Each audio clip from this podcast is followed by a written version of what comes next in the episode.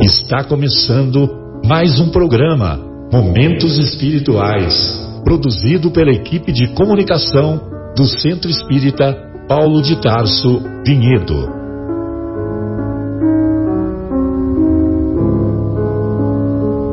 Se guardas contigo o estigma do sofrimento, indagando pela solução dos velhos problemas do ser e da dor, se percebes a nuvem que prenuncia a tormenta e o vórtice traiçoeiro das ondas em que navegas, vem conosco. Estudemos a rota de nossa multimilenar romagem no tempo, para sentirmos o calor da flama de nosso próprio espírito a palpitar, imorredouro na eternidade, e acendendo o lume da esperança, perseveremos juntos em exaltação de alegria que Deus, o Pai de infinita bondade, nos traçou a divina destinação para além das estrelas.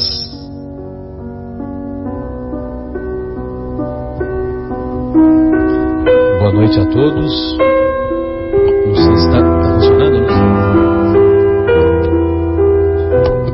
Boa noite a todos. Iniciamos mais uma edição do programa Momentos Espirituais. Hoje, 28 de setembro de 2018.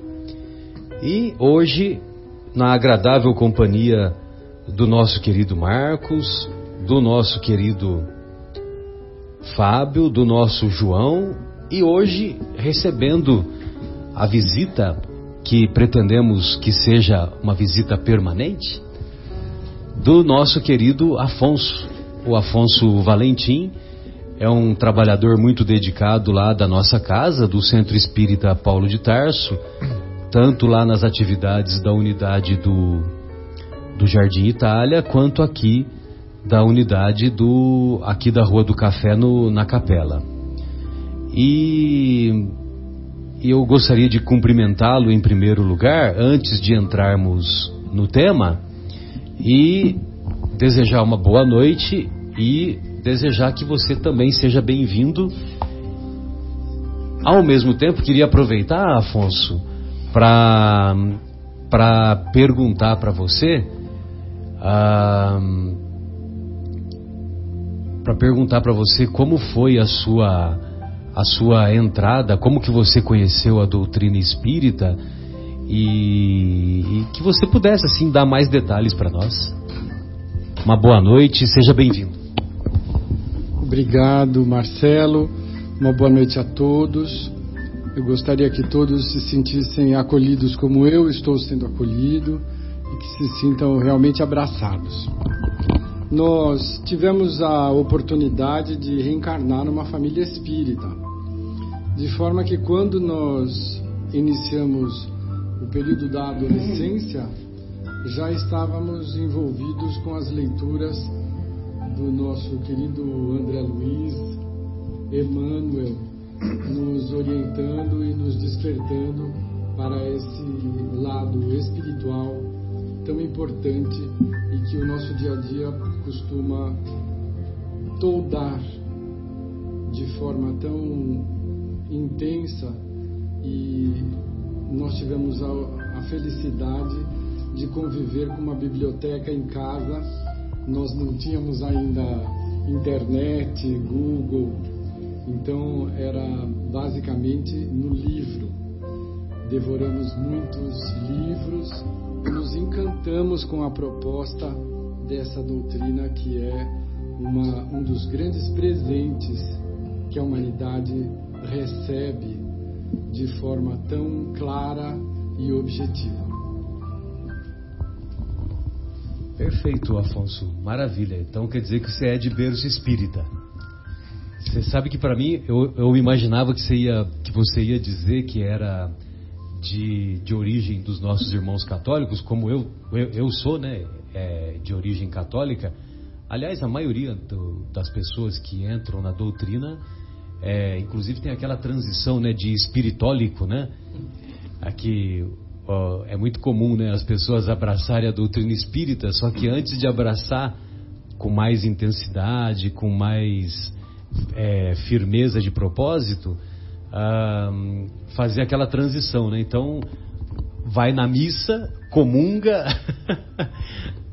presta atenção no sermão, né? Eu prestava muita atenção no sermão lá do, do padre, aliás, adorava é hoje, né? o, o padre Denizar, né? É, tem a, a, o trecho da homilia, né? E, e também, é, e aí depois, ao mesmo tempo, vai no centro espírita tomar passe, né? Porque ninguém é de ferro, né? E às vezes, quando o negócio não tá bom, também vai na, no centro de Umbanda, que é para garantir mais ainda. Muito comum essa salada, no, essa salada, esse sincretismo, né? Que os, os estudiosos assim denominam, esse sincretismo religioso.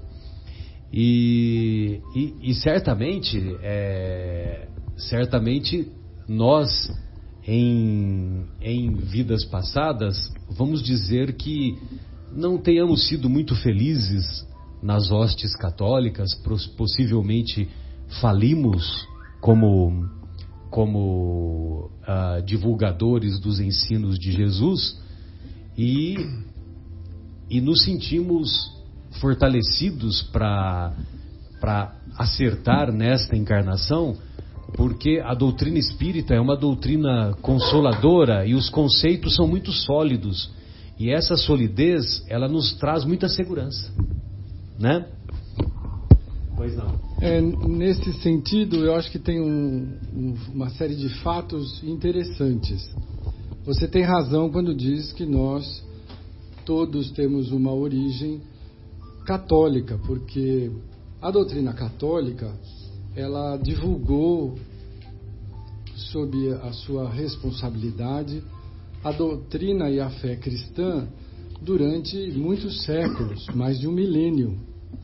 Então é muito raro e praticamente impossível que nós, reencarnantes, eh, viajores das experiências eh, carnais, não tivéssemos tido alguma experiência. No meu caso em especial, é, há um fato narrado pela minha própria mãe, muito interessante, porque eu concordo quando você diz que dentro das hostes católicas, nós nem sempre tivemos uma atitude, e isso eu falo por mim mesmo, uma atitude muito digna. Uh, acredito que tenhamos comprometido muitas consciências eh, tornando-as dependentes de um de uma forma muito mesquinha de traficar a fé, uh, tornando as pessoas muito submissas à nossa opinião pessoal. E acredito que isso deva ter sido um fator muito complicado para a consciência quando desperta no plano real da vida.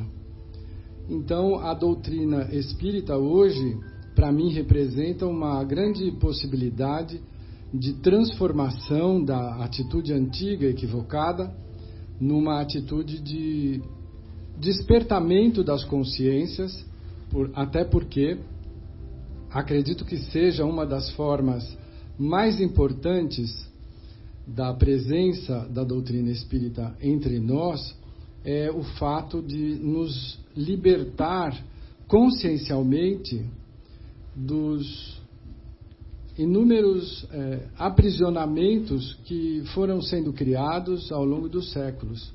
Entender que somos é, filhos da, do poder superior da misericórdia, mas antes de mais nada somos consequência de todas as atitudes e atos que tomamos. E isso nos torna é, escultores do nosso próprio destino, da nossa própria uh, caminhada. Nós somos capazes de transformar a nossa vida com dedicação e o amparo da espiritual, da espiritualidade amiga. Mas o fato interessante que eu gostaria de citar é que não faz parte Estamos da minha curiosos. memória. Estamos curiosos.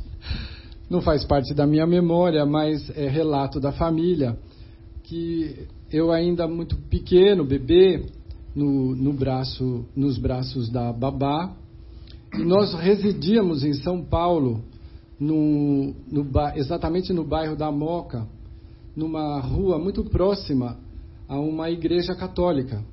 Nós estávamos a praticamente um quarteirão de distância. E todas as vezes que a igreja tem o hábito, às seis horas da tarde, de tocar os sinos, convidando as pessoas para oração. E a minha mãe dizia que eu começava a chorar. E só acalmava quando ela dizia para a babá: leva ele até lá. E eu ia até, a babá me levava até a igreja, e lá eu me acalmava, parava de chorar. É impressionante. Sem ainda ter o entendimento. Então, acredito que esses apelos dos formalismos, mas o apelo da religião é alguma coisa que deva ter ficado muito profundamente marcado na nossa consciência, né? Então acredito que a minha passagem pela Igreja Católica não foi muito distante, não. Sem dúvida. Muito bem.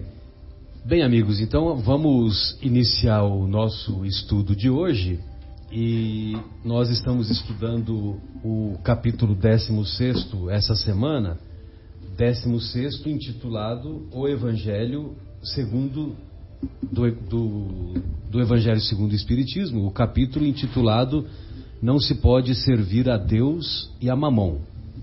E nós separamos aqui aquele, aquela, aquele trechinho, aquela passagem evangélica que a mim muito me comove, que é Jesus em casa de Zaqueu. E, particularmente, nós estamos estudando nesta semana o item 9 desse mesmo capítulo, que é a verdadeira propriedade. Lembra daquela, daquela propaganda Hellmann's, a verdadeira maionese? Então, é, só que o Pascal, ele trouxe essa mensagem belíssima intitulada A Verdadeira Propriedade.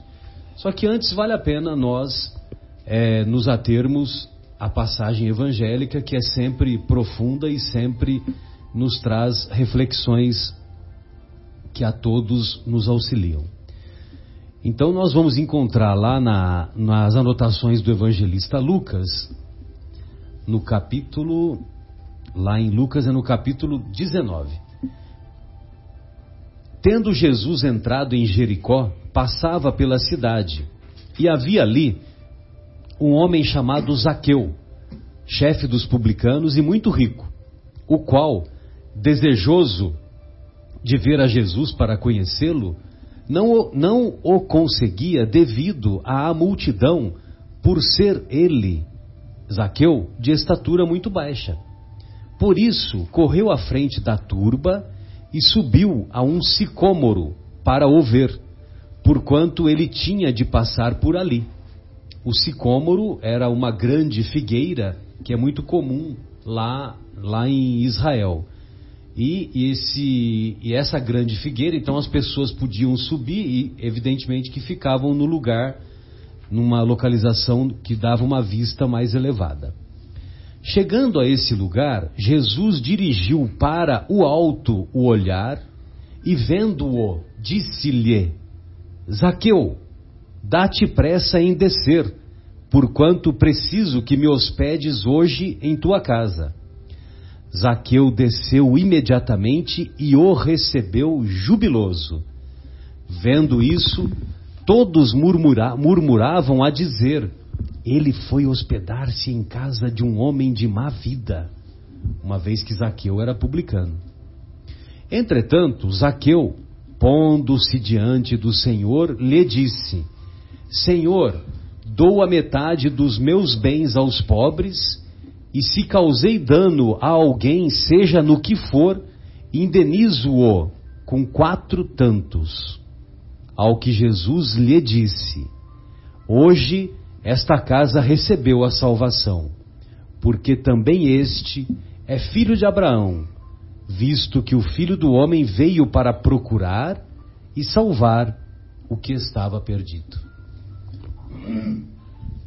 Essa passagem para mim é muito comovente, porque o Zaqueu, ele era publicano e o publicano, ele, apesar de ser judeu, ele cobrava impostos, amando dos romanos e, e ele tinha que dar uma parte ficava para ele e a outra parte tinha que entregar para o governo romano.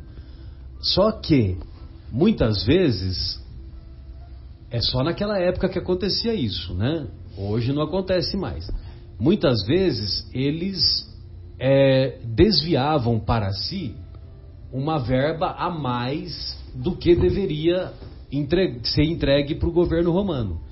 E dessa maneira, esses publicanos enriqueciam rapidamente. Enriqueciam rapidamente e enriqueciam é, muito acima da média para os padrões da época.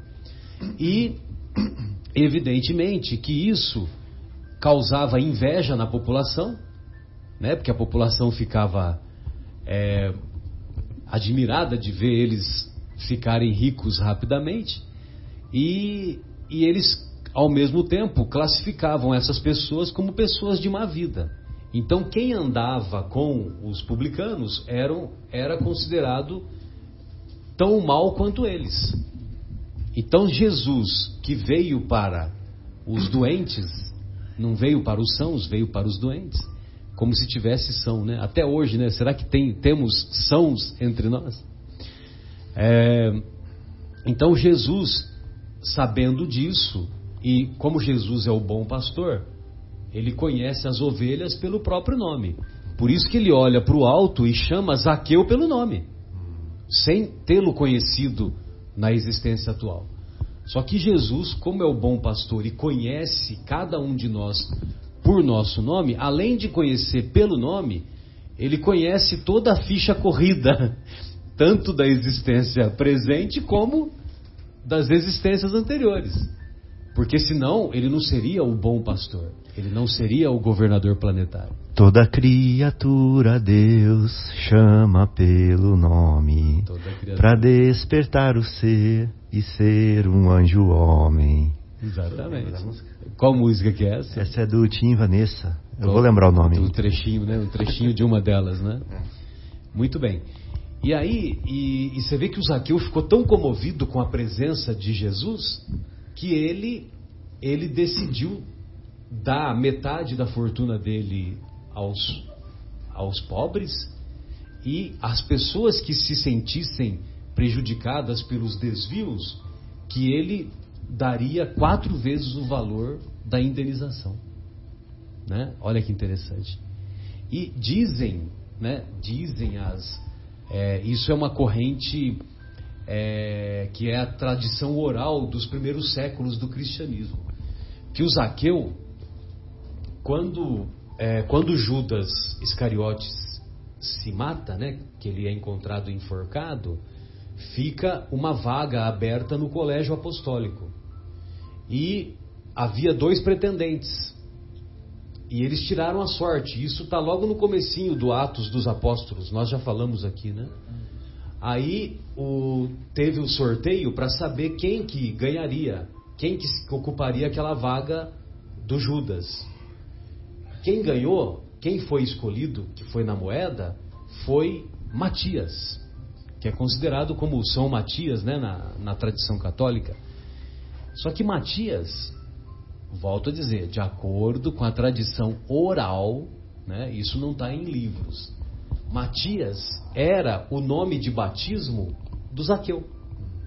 Porque as pessoas, quando se transformavam na época, quando deixavam a, a vida antiga, elas mudavam de nome com frequência. Então tem essa corrente que diz que o Zaqueu era Matias. Engraçado você falar nome de batismo, né? É. Porque nesse caso é o contrário, porque a gente pensa assim, nome de batismo é o primeiro nome é o que primeiro ele teve. Nome, é. Mas nesse caso não, o nome de batismo é o segundo. É o segundo, mas é o, o que eles usavam na Exato. época, né? E ainda, de acordo com, com um estudo, esse mesmo Zaqueu rico, publicano rico, considerado de má vida, no século XIX reencarna no Brasil e tem uma atividade maravilhosa que o torna conhecido como o médico dos pobres. Ou seja, ele reencarna como não mais como publicano rico. Não mais como publicano rico, mas como médico dos pobres. Muito bem. Então essas eram as nossas considerações iniciais antes de entrar na, na, na verdadeira propriedade. E aí eu quero deixar o espaço em aberto aí, se vocês quiserem falar, manda bala. Eu queria contextualizar essa é, essa frase, não, do ah, servir não. a Deus e a Mamon, lendo uma pequena parábola antes, pequena grande parábola do mestre, onde depois ele solta essa máxima, é, que não se pode servir a Deus e a Mamon. Ele fala assim, ó: Dizia também aos discípulos: Havia certo homem rico que tinha um administrador, e este foi acusado perante ele de estar dissipando os seus bens.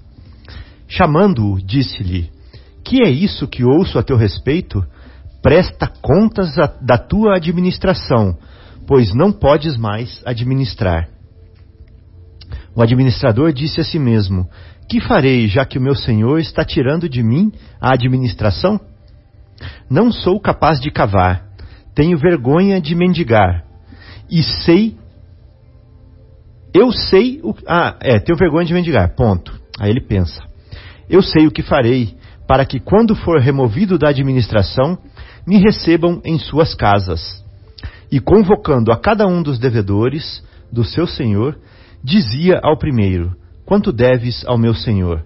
Ele disse: Cem batos de óleo de oliva. Disse-lhe: Toma a tua conta e, sentando-te, escreve depressa: 50. Então ele diminuiu a dívida né, de 100 para 50. Só metade. É. Então disse ao outro. De bens, que não, de bens, de bens que não eram dele. Né? Exatamente. Que era, do, que era do dono né, da terra. Então disse ao outro: E tu, quanto deves? Ele disse: Cem coros de trigo. Disse-lhe: Toma a tua conta e escreve 80. E o Senhor, surpreendentemente, né? Surpreendentemente é da minha boca que está saindo. E o Senhor elogiou o administrador da injustiça, porque ele agiu prudentemente. Porque os filhos desta era são mais prudentes do que os filhos da luz, em sua própria geração.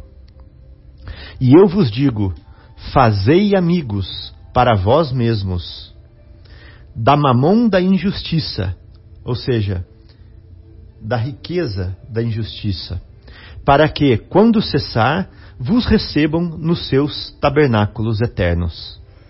O fiel, no mínimo, é fiel também no muito. O injusto, no mínimo, é injusto também no muito.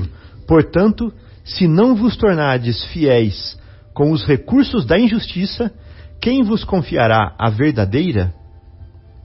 E, se não vos tornardes fiéis no alheio, quem vos dará o vosso?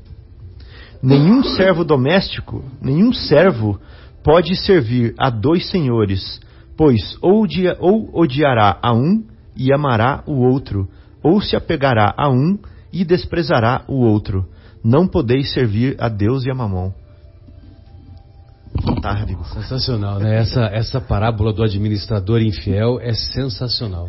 É que se nós formos discutir agora, né, Fábio? Aí, para dar uma, é, uma sintetizada, eu peguei duas frases só pois de não. No, no, livro Pão Nosso, item 111, ele fala assim, ó, duas frases só. Uhum.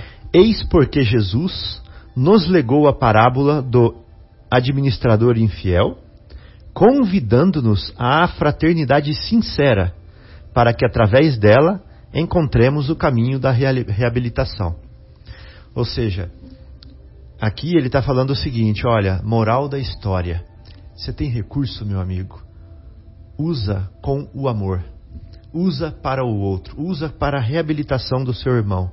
E aí você vai estar restaurando todos os caminhos, se estiverem é, necessitando de ser restaurados.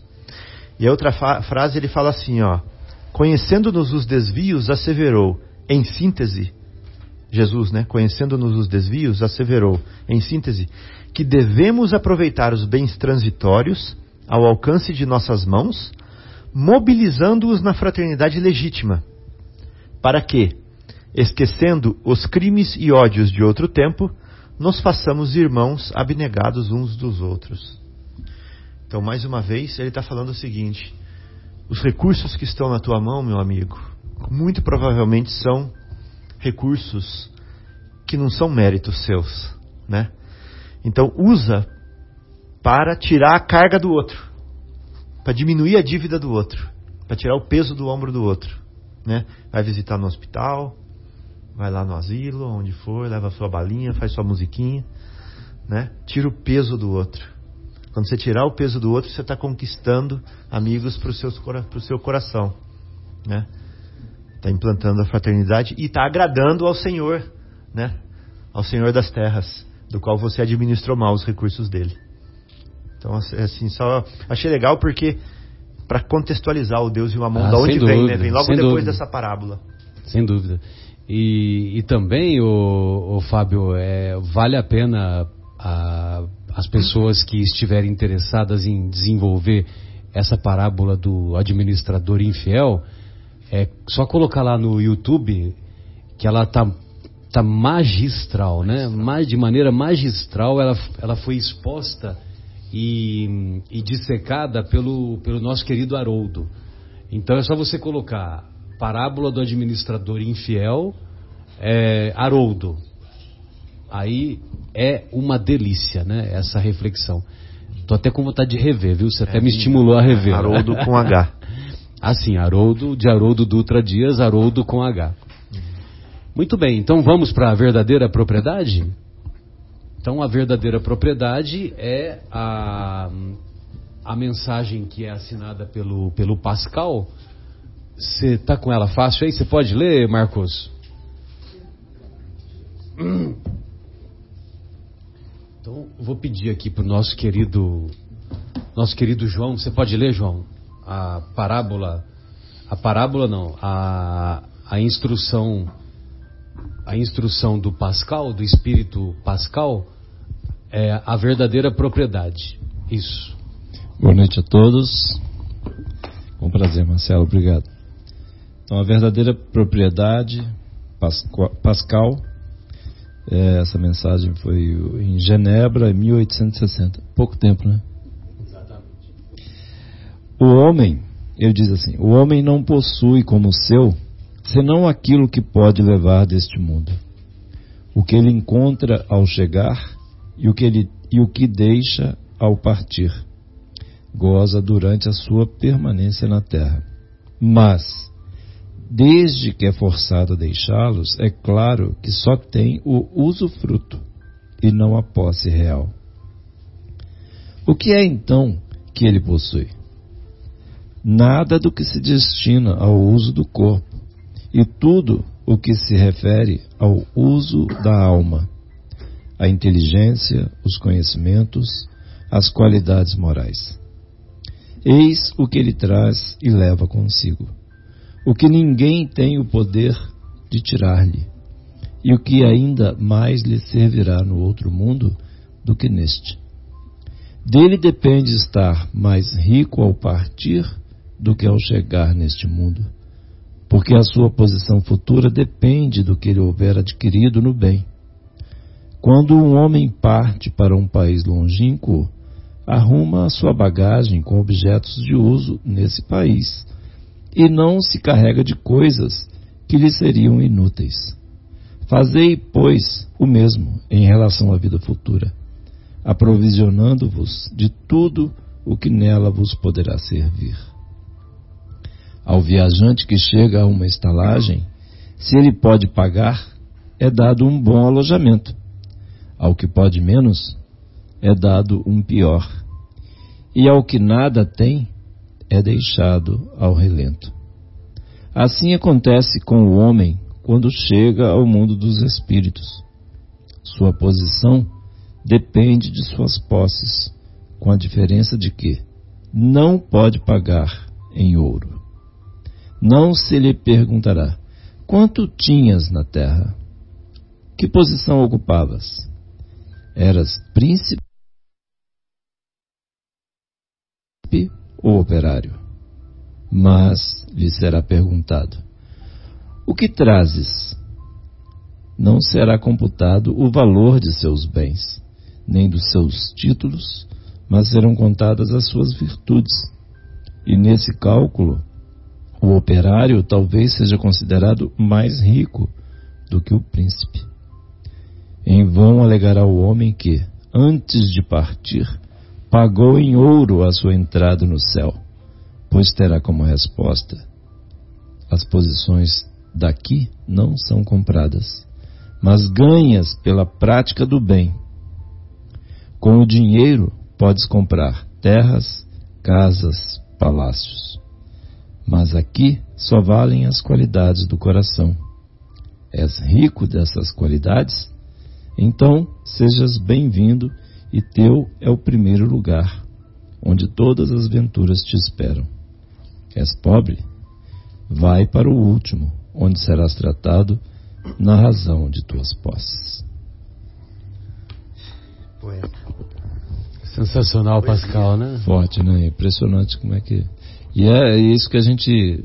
É, é, o Espiritismo nos traz isso. O Afonso estava comentando sobre essa questão, questão da, da Igreja Católica, nossa, nossa longa trajetória na Igreja Católica. Eu também cheguei vindo da Igreja Católica, mas assim, o quanto né, as religiões foram utilizadas, né, baseado nessa questão financeira aí, né? essa questão de é, fazer um loteamento do céu lá, né, para ir, né, já tá, na mensagem está deixando bem claro aí que não tem esse negócio, né? E o espiritismo que eu acho legal no espiritismo deixa bem claro assim a questão do livre arbítrio, né? Assim, a gente pode, não tem aquele negócio, ah, não pode isso, não pode aquilo, não pode ter dinheiro, não pode, não pode. Você pode fazer o que você quiser, absolutamente tudo que você quiser. Só que a responsabilidade é sua. E deixa isso bem claro. Eu acho que é, o Espiritismo assim, tem uma questão de maturidade né, da, da, da, da humanidade para poder. É, não precisa de ninguém né, para dizer para a gente o que, que é certo e o que é errado. No fundo, não precisa. Mas a gente se escondia atrás disso, atrás dos é, padres, dos, das, das, outras pessoas que diziam, né, que, dos cultos lá que ficavam dizendo, etc. E aí, quer dizer, era, era cômodo para ambas as partes, né, e acabavam ambas as partes se comprometendo. E crentes, um tentando enganar o outro, né, se, fazendo valer da posição que ocupava, e o outro se escondendo ali, né, escondendo os pecados, né, como se diz, as suas falhas, seus, seus erros, e aí escondendo meio que tipo aquela música que fala, estava falando de música agora, né? que ela me engana que eu gosto, né? Quer dizer, aí dizia que, ah, não, vou, se, eu, se eu chegar, se eu der o dinheiro, igual foi falado na mensagem, se eu der a grana lá tal, e, e aí tá liberado, aquela, igual aquela questão, vai lá e, e, confessa, depois que você confessa e reza não sei quantos Pai Nosso, não sei quantos Ave Maria, aí tá resolvido tudo. Mentira isso, gente, né? É mentira, não é assim que funciona. Se a gente fez, eu acho que é legal do Espiritismo assim, se a gente fez alguma coisa de errado na vida, a gente se comprometeu com a vida. Né? E não vai ser um padre, não vai ser um pastor, não vai ser ninguém que vai ser. Ele não tem um mandato de Deus. Não vai ser ter. um médium espírita. Um médium espírita, exatamente, não. É, é, e isso é, é, legal, assim, essa, essa, essa maturidade né, da, da questão é, como é tratado, como é tratado, bem claramente, aquela questão de, ah, não pode isso, pode isso ou não pode isso. Não, pode tudo. Você sabe o que você pode fazer ou não. Né? Sabe o que deve fazer ou não. E aí ficava aquela questão financeira, ah, vendia lá o céu, mentira. E aí, o que acontece? Aí, né, a gente vê aí os espíritos, gente, né, nas reuniões espíritas, né, atendendo os espíritos que chegam né, em situações lastimáveis depois de ficarem perdidos por décadas ou séculos depois de desencarnarem. E aí, quando são acolhidos né, nas reuniões espíritas para serem é, direcionados, né, para serem amparados, estão lá ainda, na, ainda presos naquela situação lá. Pô, mas eu, eu paguei. Eu paguei para o padre, eu paguei para não sei quem, eu fiz isso tal e me garantiu que eu estava salvo. E depois que eu passei por lá de cá, eu estou no inferno desde que eu desde que morri. Né? Quer dizer, isso era uma grande falha. Né? Esse, a gente carrega, nós, todos nós né, que, que estamos encarnados aqui, igual foi dito no início, aí, todos nós que estamos aqui, se estamos aqui é porque temos compromisso. Né? Ninguém aqui está. Ninguém encarnou aqui por engano. Né? Todos nós temos compromisso. Todos nós somos é, como dizia a dona Marta, não tem coitadinho, tem culpadinho. Né? Então, assim, é, a gente é, para com esse negócio de, de, de, ficar, a gente precisa tomar essa decisão e resolver isso já, e é urgente, né? porque a Terra está passando por esse processo de, de, de, sair de um mundo de expiação e provas para passar para um mundo de regeneração, e a gente tem que resolver qual time a gente quer fazer parte. Para, não dá para fazer mais isso, gente. Quem tem já meia hora de evangelho já não dá para dizer que não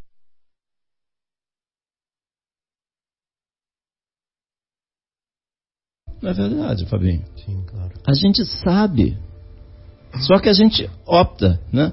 Não, eu sei que é errado. Mas assim, eu estou viciado em fazer isso. Ou eu ainda sinto prazer, eu ainda tenho. Sabe? Então, assim, se você sente, então faça, mas assim, não se esqueça que isso vai ter um preço. Né? Assim, a gente quer realmente mudar, a gente quer sair dessa situação, a gente quer ser feliz na hora que desencarnar que foi o que foi dito aí na, na mensagem. Então a gente tem que fazer isso agora aqui para fazer por onde merecer. Senão, não caiam nessa história de que, ah, porque pedir alguém para rezar, ou um médium, ou um padre, ou um pastor, quem quer que seja. Dirigente espírita. Dirigente espírita, qualquer coisa. Nada, não é, não é assim que funciona. Né? O que eu acho legal no Espiritismo é deixa isso muito claro. Não tenha, sem embromation, né? sem enganação é, com relação a essa clareza, o que me dá um grande alívio na doutrina dos espíritos é o fato de deixar muito claro que nós somos seres que voltamos muitas vezes a, ao ambiente planetário. Nós não vivemos uma única vida. Porque o processo de crescimento e evolução, ele pressupõe erro e acerto. todos nós temos culpados, né, culpadinhos ou culpadões, todos nós temos culpa de erros que cometemos. Ninguém estabelece uma linha de ascensão, de crescimento impecável. Impecável é só o Cristo. Nós todos aqui estamos num processo de crescimento. E a volta ao planeta é exatamente a oportunidade de refazer a, os nossos equívocos, de corrigi-los dentro de uma proposta estabelecida pelo Cristo como uma norma cristã, dentro dos parâmetros cristãos. Então, verdadeira propriedade não é o que nós deixamos na superfície do planeta, mas aquilo que nós acrescentamos ao nosso coração em termos de virtude cristã. E nesse aspecto, voltar muitas vezes nos permite isso como um aluno que refaz o conteúdo que não foi assimilado, ele refaz numa nova avaliação. Nós estamos praticamente vivendo situações como alunos num planeta escola.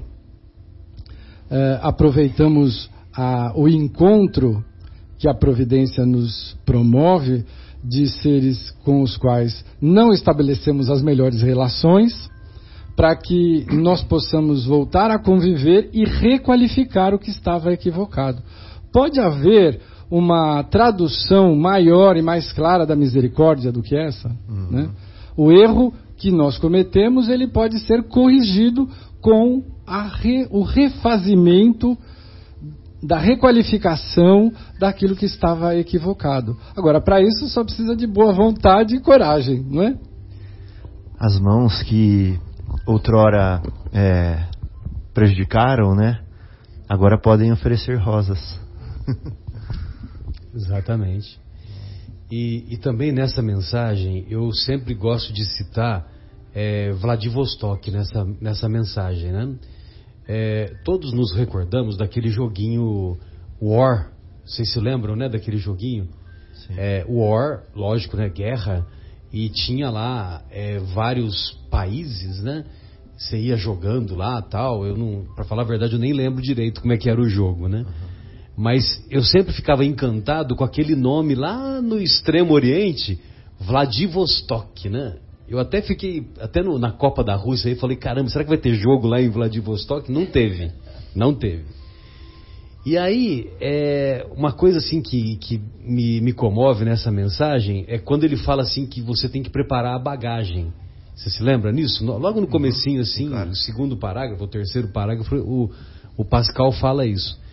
Então imagine você, você vai para Vladivostok, né? Você tem um mês de férias. Só que você não tem acesso à informação como nós temos hoje. Na década de 70, o máximo que nós tínhamos era a, a enciclopédia Brit britânica, né? A Barça, né? A Delta La Russe também, né? Que era outra. Muito bem. Só que não era todo mundo que tinha essas enciclopédias. Aí o cara tira um mês de férias em janeiro. Aí ele viu que tinha esse nome bonito, né? Vladivostok. Aí ele vai para lá, vai para lá, vou ficar um mês de férias. Aí ele vai para Vladivostok, como ele não fez a pesquisa. E, não, detalhe, as férias em janeiro, em né? janeiro. Então ele tem que levar roupa de praia, né? Pois é. como é janeiro, ele vai. Aí o que, que ele vai? Ele pega o pé de pato dele, pega o. Como é que chama? O Snorkel. protetor solar. É, aquele óculos para mergulho. O óculos, a bermuda Patinho. Certamente deve ter levado uma prancha, né? Aí ele desembarca no, no, no aeroporto lá de Vladivostok. Ele desembarca e o que, que ele encontra? Um metro de neve. um metro de neve, menos 30 graus, né? Que é a temperatura média na época, né? É. Pois é. Então, é mais ou menos isso que a gente faz quando, no, pela nossa incúria, pela nossa insensatez, nós não nos acumulamos dos bens que os vermes e as ferrugens não consomem.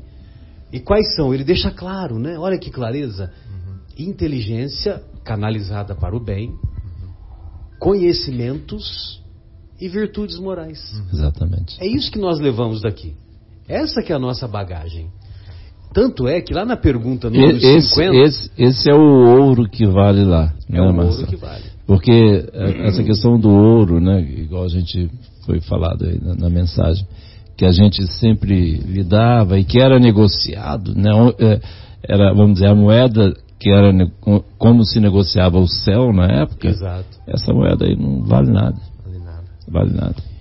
Então, e lá na pergunta 150, o Kardec teve esse cuidado, né? Na pergunta 150, item B, Olha só o que, que ele perguntou. Uma coisa que todos nós falamos ou falávamos corri, corriqueiramente, mesmo sem ter tido contato com a doutrina espírita.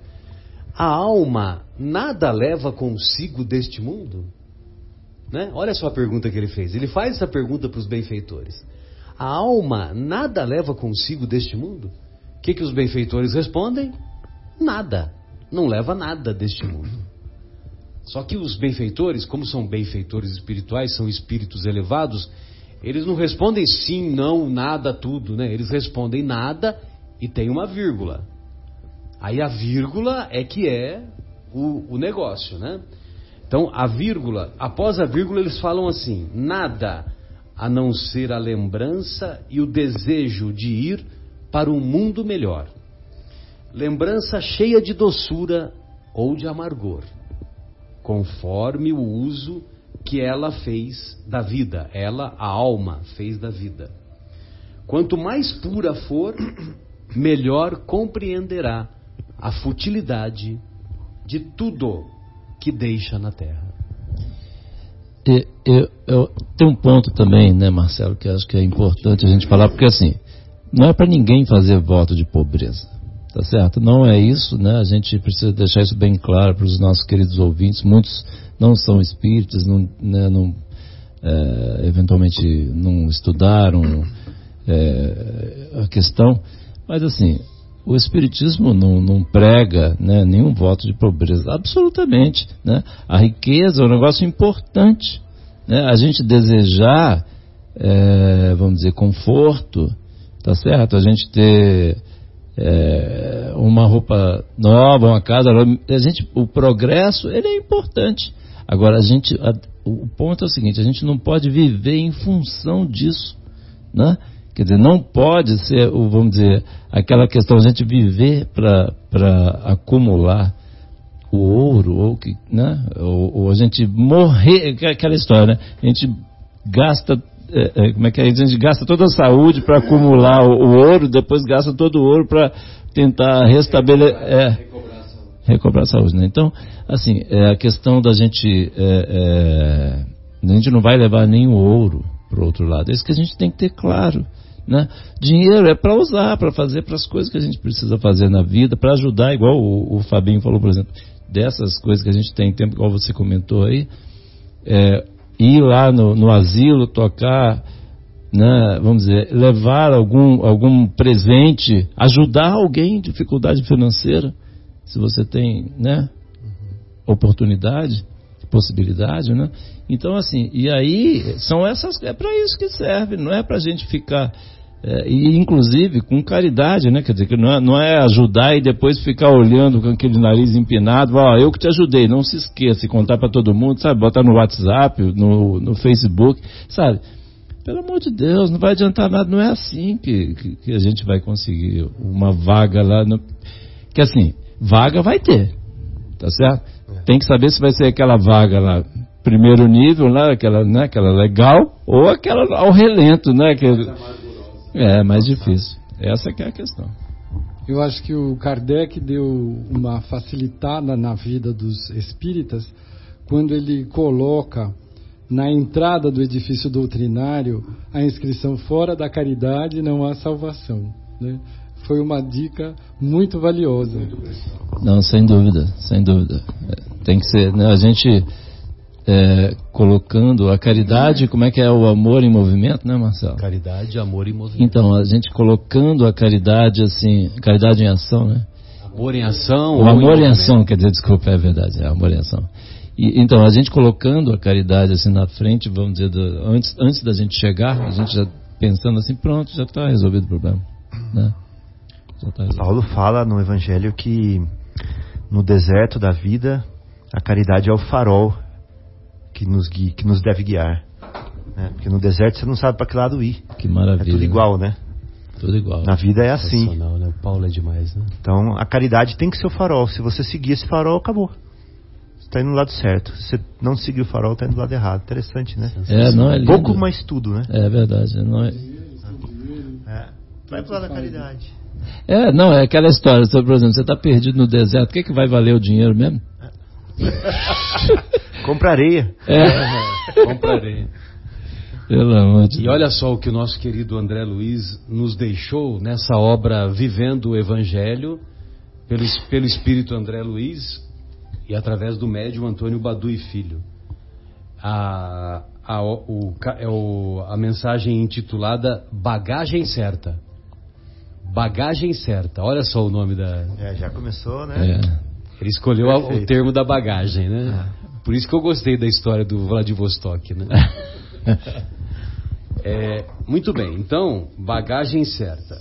A viagem para o mundo espiritual exige preparo mais autêntico do que simples aparências. Foges aos prazeres mundanos, mas criticas a escolha dos outros. Vives com moderação mas condenas a conduta alheia. Ages com honestidade, mas não vences o egoísmo. Cultivas a oração, mas continuas intolerante. Dás a esmola, mas censuras o pedinte frequentas o templo. E você vê que ele fala, não importa qual templo. Fora da caridade não há salvação. Frequentas o templo, mas não afastas a vaidade. Auxilias a obra assistencial, mas alimentas o orgulho. Impões sacrifícios ao corpo, mas não perdoas a ofensa. Enalteces a fé, mas fraquejas na indulgência. Estudas a religião, mas não aprendes a humildade.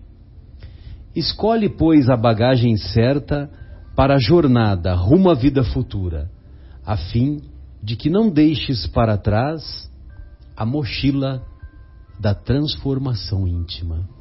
A mochila da transformação íntima que você falou no início, né, Afonso? Então, é muito fácil nós aderirmos à ideia, né? aderir ao pensamento de Jesus, aderir a esse conceito ético. ético-moral elevado que a doutrina espírita nos traz, o fora da caridade não há salvação, está tá ao alcance de qualquer pessoa. Está ao alcance de judeu, protestante, ateu, está tá ao alcance de qualquer pessoa. Absolutamente. Agora, agora esqueci o que eu ia falar. Fiquei tão envolvido que eu problema. esqueci o que eu ia falar. Não tem problema, eu vou, eu vou emendar uma Não, rapidinho aqui. eu- Pode emendar. Ah, pode falar. Só queria emendar assim, João, que as pessoas falam assim, né?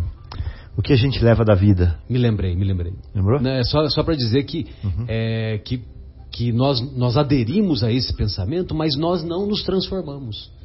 né? Então, por isso que é, não basta a adesão, é importante a conversão, Aham, é importante a transformação. com certeza. Ach- Achar legal a ideia é, é, é uma parte do negócio, aí depois tem que colocar em prática.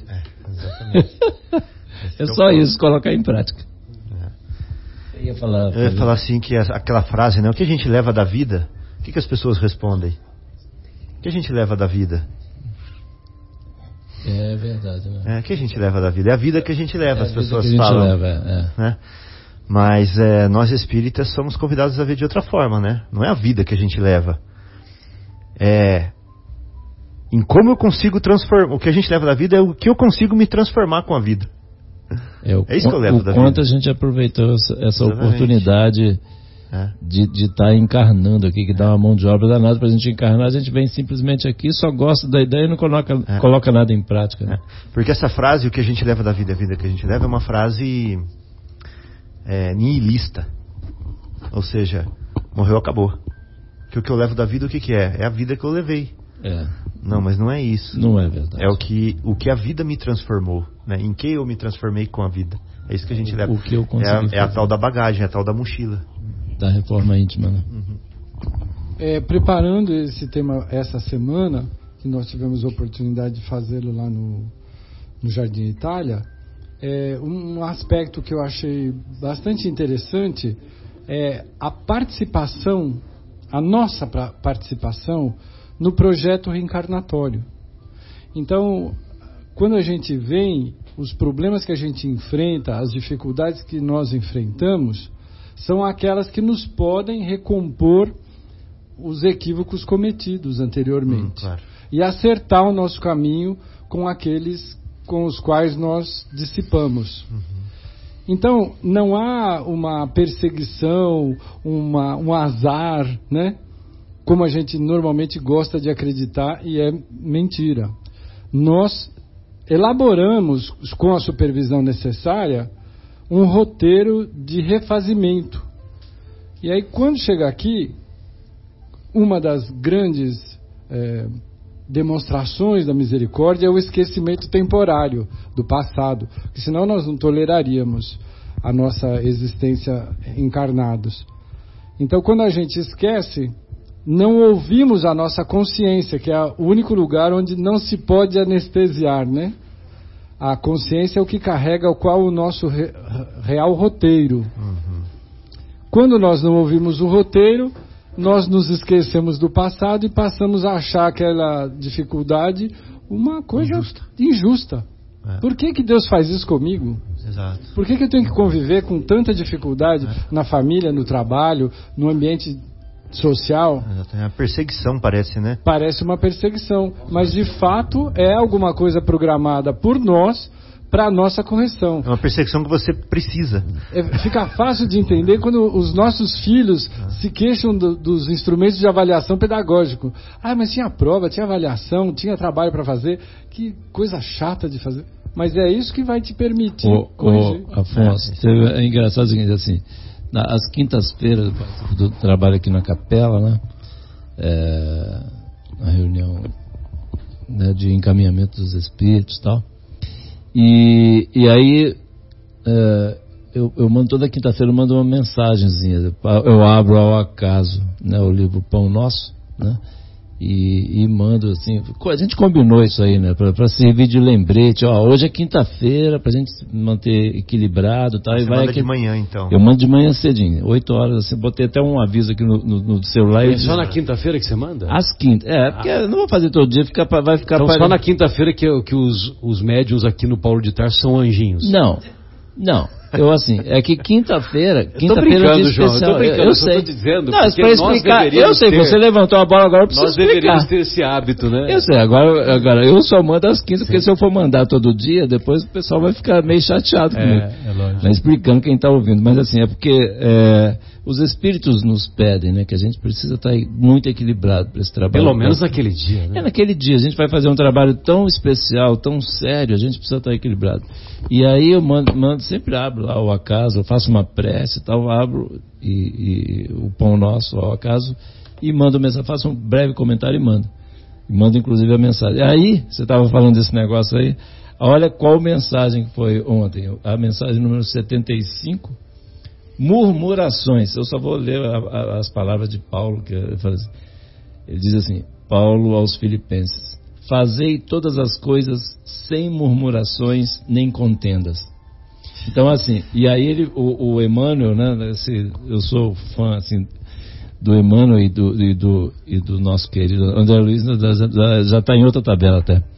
Mas, assim, aí o Emmanuel vai, assim, e desdobra esse assunto de uma forma tão maravilhosa, né? Então, para quem quiser, né, tiver, ficar curioso, lição 75 do Pão Nosso. É maravilhosa. Então, assim, exatamente para a gente não murmurar, porque assim, não vai simplesmente ajudar e adiantar em absolutamente nada. Nada. Então, assim, para. Ele termina assim, ó. Confiados em Deus, dilatemos todas as nossas esperanças, certos de que, conforme asseveram os velhos provérbios, o coração otimista é medicamento de paz e de alegria. Sem então, dúvida. assim, olha que é, então, aí quando você falou essa coisa aí, Afonso, eu me lembrei dessa questão. A gente, a gente tem que parar de murmurar e agir. Né? Dentro dessa linha que o Marcelo falou, da, das, das questões, das lições, da, é, das lições do Cristo. Não só a gente achar legal a ideia, vamos parar de reclamar e agir. E, e ficar vendo os defeitos dos outros. É. Então, agora para a nossa despedida, tem uma frase aqui que o nosso querido Marcos separou para nossa despedida desse primeiro bloco, né? Evidentemente, porque daqui a pouco nós vamos para o nosso lá. capítulo décimo trezimo, décimo terceiro da, da obra Nosso Lar. Então, o Marcos deixou separado aqui para nós uma mensagem do, da introdução assinada pelo Emmanuel na introdução da obra Entre a Terra e o Céu. Então ele diz assim, o Emmanuel assim termina a mensagem. A lei, com L maiúsculo, a lei é viva e a justiça não falha.